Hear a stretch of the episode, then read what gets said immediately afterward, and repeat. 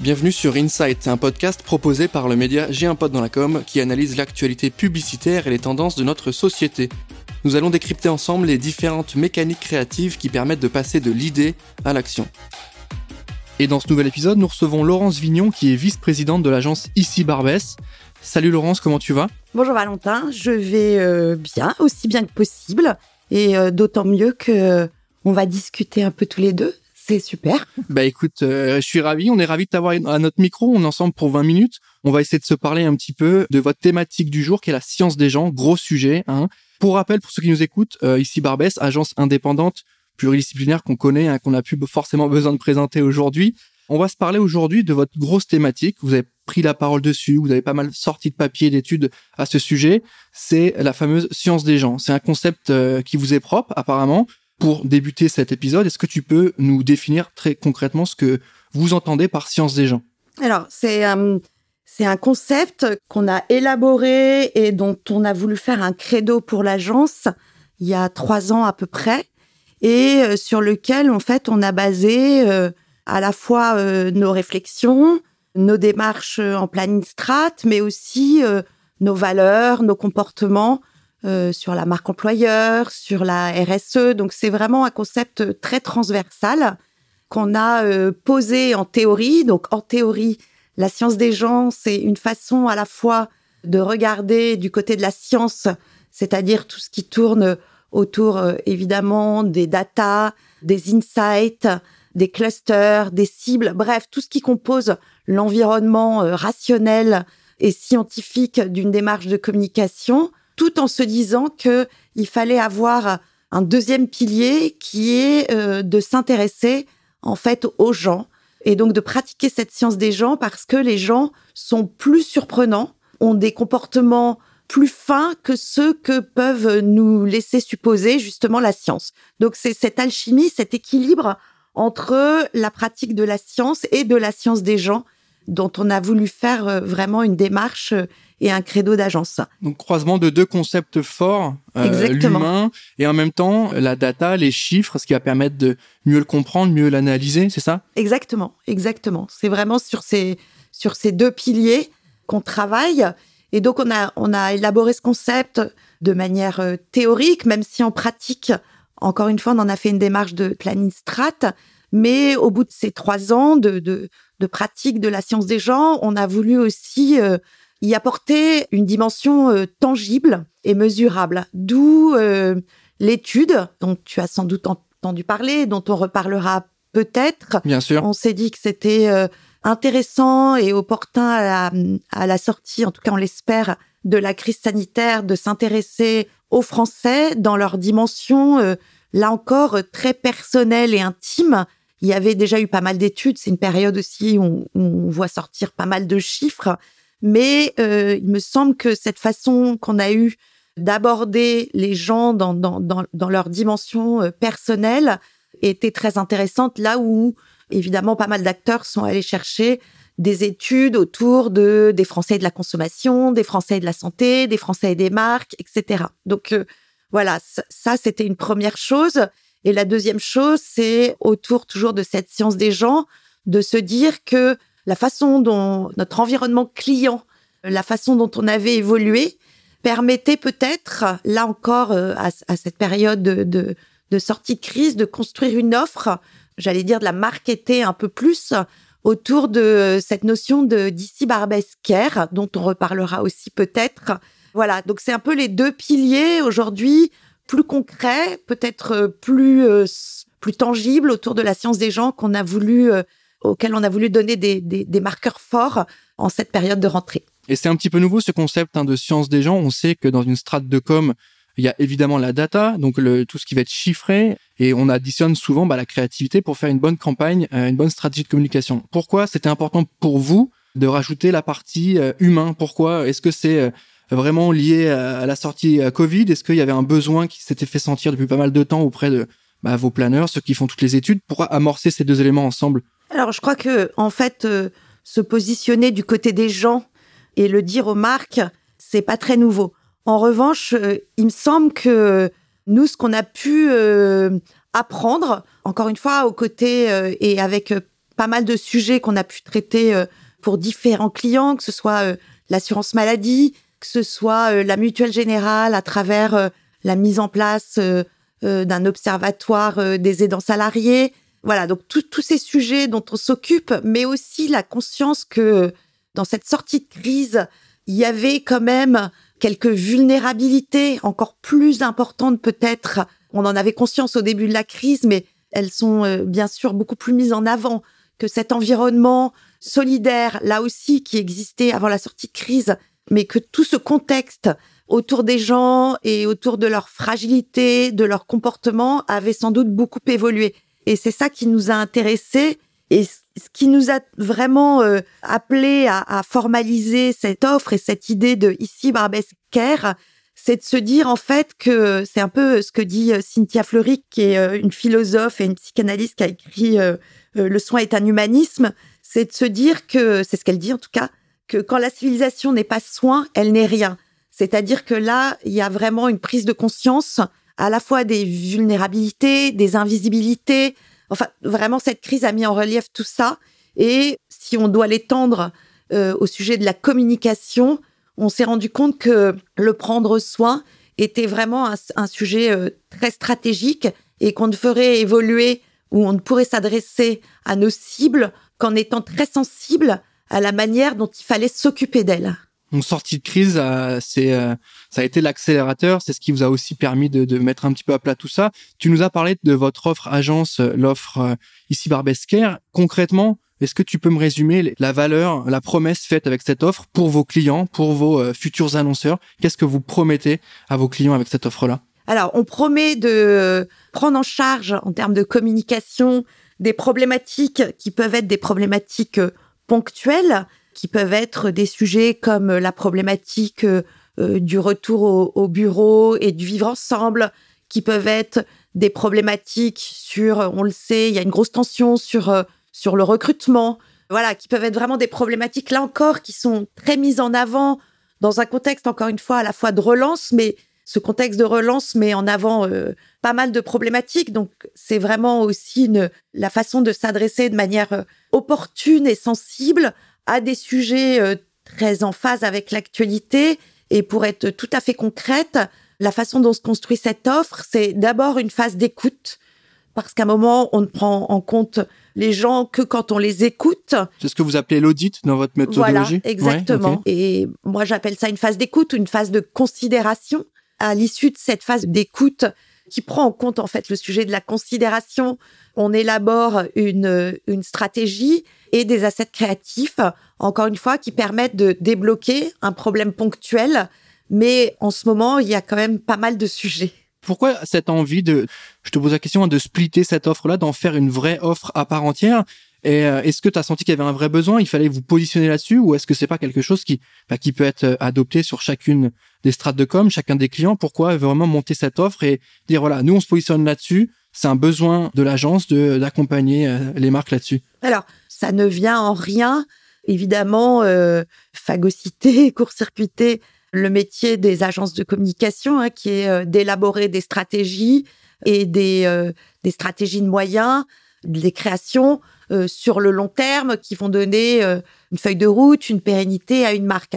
Ça vient encore une, se situer dans un contexte de problématiques très particulières que l'actualité a encore une fois mis en avant et on se dit que cette offre, ce qu'elle a de différent, c'est son agilité. C'est cette façon, encore une fois, de répondre à des enjeux du moment avec un schéma très agile et qui peut être relativement court-termiste, c'est-à-dire résoudre des problèmes à un moment donné et peut-être euh, de manière, euh, j'allais dire... Euh, cadré dans le temps, par exemple. Voilà, cadré dans le temps.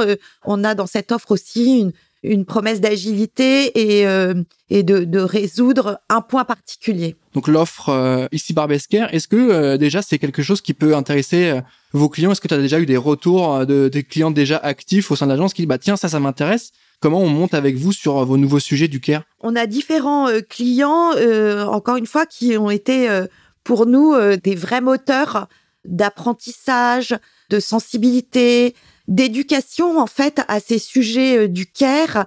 Et si on les on les positionne même un peu en hauteur, à ce qui peut composer la famille de, je vais, le dire de manière un peu courte, mais de l'intérêt général, c'est-à-dire de de faire en sorte que chacun se mette au service du bien commun, quelles que soient les problématiques. Donc pour les clients, les clients récurrents de l'agence, encore une fois, on a grandi ensemble. Pour ce qui est de leur intérêt sur cette offre, eh bien, on se mettra en mouvement quand on aura et on a des briefs particuliers qui sont liés à ces, à ces différentes problématiques. On les voit pas mal sur les sujets de marque employeur.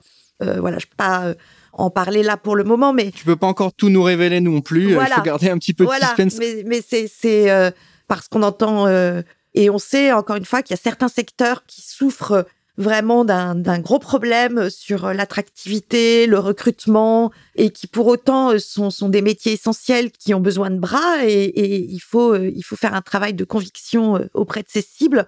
Et là, ça s'y prête particulièrement avec cette démarche ici barbesquère. Et cette démarche, cette proposition de valeur de la part de l'agence, elle sort pas du chapeau. Tu, tu nous l'as expliqué. Vous mettez aussi en chiffres vos réflexions, vos études, parce que vous avez déployé avec l'institut, occurrence, une étude sur les Français en post-crise euh, Covid. Est-ce que tu peux nous faire un petit point rapide sur bah déjà l'objectif de cette étude? Pourquoi euh, une agence de pub met les mains dans le cambouis et sort une étude? Et puis ensuite, peut-être nous expliquer euh, quels enseignements on pourrait en tirer.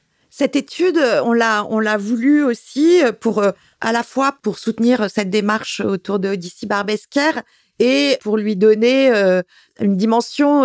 c'est encore une fois, c'est tout à fait une bonne illustration de la science des gens pour lui donner cette cette dimension objectiver cette dimension euh, tangible, voilà, concrète. Et donc, euh, on s'est vraiment euh, intéressé au fait de comprendre ce qui avait changé dans la vie des Français, dans leur vie personnelle, dans leur vie sociale, dans leur vie professionnelle, pendant et à l'issue de la crise sanitaire. Si tu veux quelques chiffres clés de, de cette étude, la dernière question de cette étude qui en comportait 52, si mes souvenirs sont bons, la dernière question portait sur Pensez-vous que cette crise sanitaire a fait de vous euh, une nouvelle personne? Et en fait, euh, un Français sur deux, 54%, estime que la crise sanitaire a fait de lui une nouvelle personne. Donc, d'un point de vue communication et toujours autour de cette idée de prendre soin et d'aller vraiment euh, rentrer dans la dans l'affect et dans la sensibilité des gens, c'est un chiffre très intéressant. Être une nouvelle personne, c'est peut-être aussi, je réagis par rapport aux chiffres hein, que tu nous donnes, on a 65% des Français euh, qui désirent consommer de manière plus responsable en privilégiant notamment le local, donc le Made in France. Oui. Est-ce que ça, en tant que publicitaire que tu es, c'est important à noter, c'est important à souligner pour vos futures stratégies? Oui, c'est très important. Après, entre euh, l'expression de ce désir et la réalité, et là encore, euh, on en revient au, prendre soin. On sait bien qu'il y a des réalités économiques, de, des réalités de temps qui rentrent en compte, mais ce, désir-là, évidemment, il est un moteur de changement très intéressant dès qu'on travaille sur des sujets euh, autour du autour du food, euh, autour de euh, de la, la consommation et, et c'est un chiffre qui rejoint aussi pas mal d'autres études qui ont été faites sur ce thème hein, du euh, des circuits courts, de mieux consommer. C'est plutôt positif sur cet élément-là, je trouve. Hein, ce, ce, cette prise de conscience des Français. Bon, peut-être que on peut aussi évoquer les points un peu plus négatifs que cette étude peut souligner, c'est-à-dire la perte de confiance envers certains médias, certaines institutions. Encore une fois, en tant que publicitaire, comment tu Comment tu vas prendre ça en compte dans ta manière de faire des stratégies, proposer des choses aux marques quand on sait que les médias classiques, bah, ils n'arrivent pas tellement à convaincre autant qu'avant. Là, en plus, on rentre dans une année d'élection. Est-ce que tout ça, ça fait partie des enjeux avec lesquels tu dois euh, batailler euh, sur les mois qui vont arriver? Alors, il y a, plein de questions dans ta question. Sur la perte de confiance, ou en tout cas sur, euh, sur le fait que les médias s'en sortent pas très bien, on le voit surtout chez les, chez les gens qui ont eu une expérience négative de la crise sanitaire. Pourquoi? Parce que, euh, et je pense qu'on peut tous en témoigner, on sait, euh, on a eu les yeux rivés sur les médias, en particulier euh, les chaînes d'infos, et que tout d'un coup, je pense qu'on a tous été à la fois saturés, à la fois anxieux, ça délivrait au-delà de l'information des messages qu'on recevait tous personnellement de manière différente et pour compléter je crois que justement sur ton point je crois que Cision avait sorti une super étude sur la couverture médiatique euh, justement de la Covid qui explicitait un petit peu qui nous disait que bah il y avait jamais eu autant de couverture médiatique de contenu créé autour d'un sujet euh, depuis années 60 je crois ou post post Seconde Guerre mondiale. Alors je je connais pas cette étude, mais euh, mais ce qui est certain, c'est euh, j'en ai vu une autre sur le temps consacré par euh, tous les médias d'information au Covid.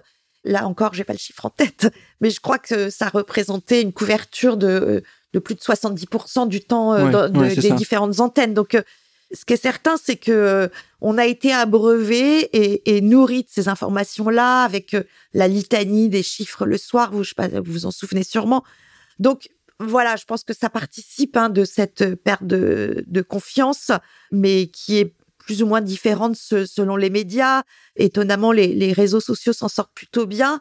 Et puis sur euh, les institutions, là aussi, c'est plus frappant chez les Français qui ont une expérience négative de, de la crise sanitaire. Et ce qui reproche, c'est surtout la gestion de la crise par l'État. À 22%, c'est là où se situe euh, l'expérience négative. Donc, euh, c'est globalement, de toute façon, sur cette expérience négative qui concerne 31% des Français, pardon, c'est 45% qui ont eu une expérience négative de la crise sanitaire. C'est globalement cette idée d'avoir été un peu euh, dans la machine à perdre, d'avoir eu un peu une vie volée. Voilà, 45%, c'est... C'est très fort ce que tu dis, hein, une vie volée. Pour, notamment pour les jeunes, je pense que là, euh, on a l'impression de s'être réveillé euh, quatre ans après. Enfin, moi, j'ai l'impression d'avoir perdu deux ans euh, je me plains pas, hein. encore une fois, on, s'en est bien sorti, mais je pense que voilà, pas mal de jeunes aussi ont eu ce, sentiment de d'avoir perdu des points de vie en fait, comme dans, un jeu vidéo où on a perdu du temps de vie quoi. Oui, bah si vous allez euh, télécharger euh, le rapport complet, l'étude est en open source, donc on peut tout à fait aller la télécharger. On la propose en téléchargement sur sur nos réseaux sociaux. On voit très bien à travers les tri croisés comment euh, ces différents chiffres peuvent ensuite avoir plus de granularité selon les différentes cibles. Et ces chiffres-là, voilà, cette étude, dans quelle mesure va pouvoir servir vos équipes euh, pour monter des stratégies, pour réfléchir? Comment ça va vous impacter? Comment ça va vous aider? Est-ce que euh, vous aviez voulu cette étude chiffrée, utile pour baser un peu vos prises de position? Comment vous allez l'exploiter? Bien sûr, eh ben, on va l'exploiter évidemment en fonction des différentes problématiques et des différents sujets qu'on nous soumet et qu'on va nous soumettre. Mais euh, par rapport à ce que tu dis aussi euh, du contexte préélectoral, par rapport à nos convictions, me semble-t-il, génère aussi euh, pas mal de fractures sur des sujets qui sont qui peuvent être assez violents, avec parfois des des porte-paroles à qui on donne pas mal de place, qui s'expriment de manière assez assez forte. On se rend bien compte que dans cette étude, ce qui intéresse les gens et, et leurs aspirations pour le futur, c'est à 75% de prendre davantage soin de ceux qu'ils aiment. Donc on voit que on peut parler des grands sujets, on peut être sur des grands discours euh, et créer des fractures, mais je pense que ce que les gens ont besoin d'entendre, et ça rejoint euh, cette idée d'ici Barbesquer, c'est qu'on va bien s'occuper d'eux. Ils ont besoin qu'on s'occupe d'eux et ils ont besoin de bien s'occuper des leurs. Ça fait partie de leurs priorités. Sur les, questions pour enchaîner euh, qui sont vraiment inhérentes à nos problématiques actuelles, qui sont la, les marques, la marque employeur, on le sait, il y a une fracture qui s'est un petit peu créée entre la partie un peu plus jeune et la partie plutôt euh, recruteur, du côté recruteur. Est-ce que pour vous, c'est un élément de travail aussi? Je sais que il y a des éléments sur lesquels il faut réfléchir. On peut améliorer la visibilité des jeunes, l'accès à l'emploi, l'accès à de la formation. Est-ce que ça fait partie aussi de vos gros sujets, la marque employeur?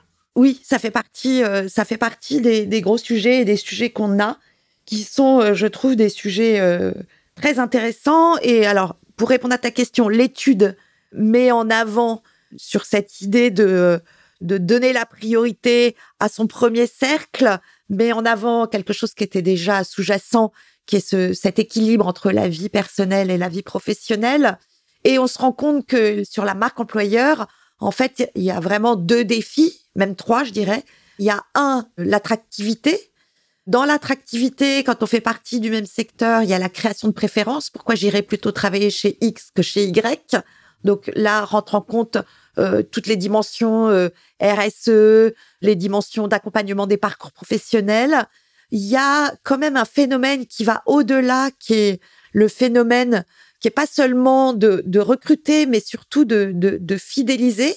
Il y a un, un, gros mouvement qui est particulièrement euh, frappant aux États-Unis, qu'on peut euh, regrouper sous le thème I quit, qui est vraiment ce, ce, ce besoin de changement de vie. Euh, c'est très important aux États-Unis et c'est vrai aussi en France.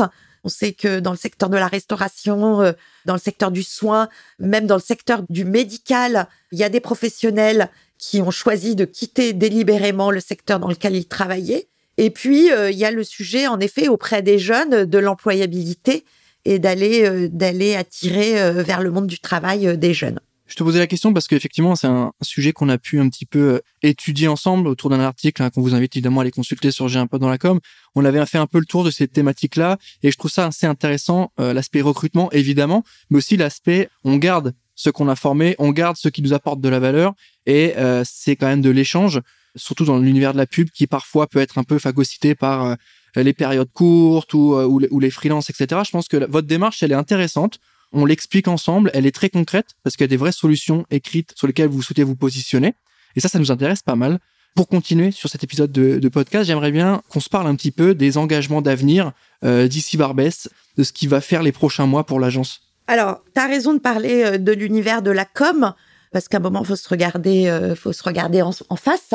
Il s'est quand même passé pas mal de choses dans cet univers. Ouais, c'est le moins qu'on puisse dire. Voilà. Bon, même si on n'est pas le centre du monde. C'est quand même hyper important pour nous qu'on regarde ce qui se passe. Donc, euh, le compte euh, Balance ton agency, euh, la mise en exergue de la façon dont on avait de travailler. Et donc, on a à faire face nous-mêmes à pas mal de défis qui sont le sujet de l'attractivité, le sujet de, de la rémunération, le sujet de la compréhension et de la connaissance de nos métiers, le sujet du rapport avec euh, avec nos clients, de la création de valeur et de ce qu'on peut faire ensemble euh, dans une démarche partenariale. Nos clients ont, ont des légitimement euh, de grandes exigences et ont envie d'avoir en face d'eux des gens qualifiés, compétents. En même temps, nous, on a besoin, et c'est ce que disait Bertie au moment des rencontres de l'UDECAM, on a besoin de bien valoriser à tout point de vue, pas uniquement euh, sur le plan euh, RSE et de la considération, mais aussi sur le plan de la rémunération. Bref, on est vraiment dans pas mal de sujets de réflexion. Donc, pour répondre à ta question, les engagements pour l'avenir, je dirais tout simplement d'être euh, d'être une belle agence où on a envie à la fois de venir travailler, dans laquelle on se sent bien et qui crée du partage et évidemment qui soit aussi euh, désirable euh, auprès du marché des annonceurs, être une belle agence. Ok, bah écoute, euh, merci, c'est hyper clair. On a parlé évidemment de proximité, de marque employeur et surtout de science des gens. Je trouve ce, ce, mot, ce concept assez fort, je le trouve assez intéressant. Je pense qu'on aura le temps de revenir dessus sur d'autres papiers, sur J'ai un pote dans la com. En tout cas, on est ravis d'avoir échangé avec toi, Laurence. Merci pour ta dispo. Merci à toi et merci de l'intérêt des futurs et nombreux auditeurs. Merci à toi, on est ravis. Merci à tous de nous avoir écoutés. On se retrouve prochainement pour un nouvel épisode. À très bientôt. À bientôt.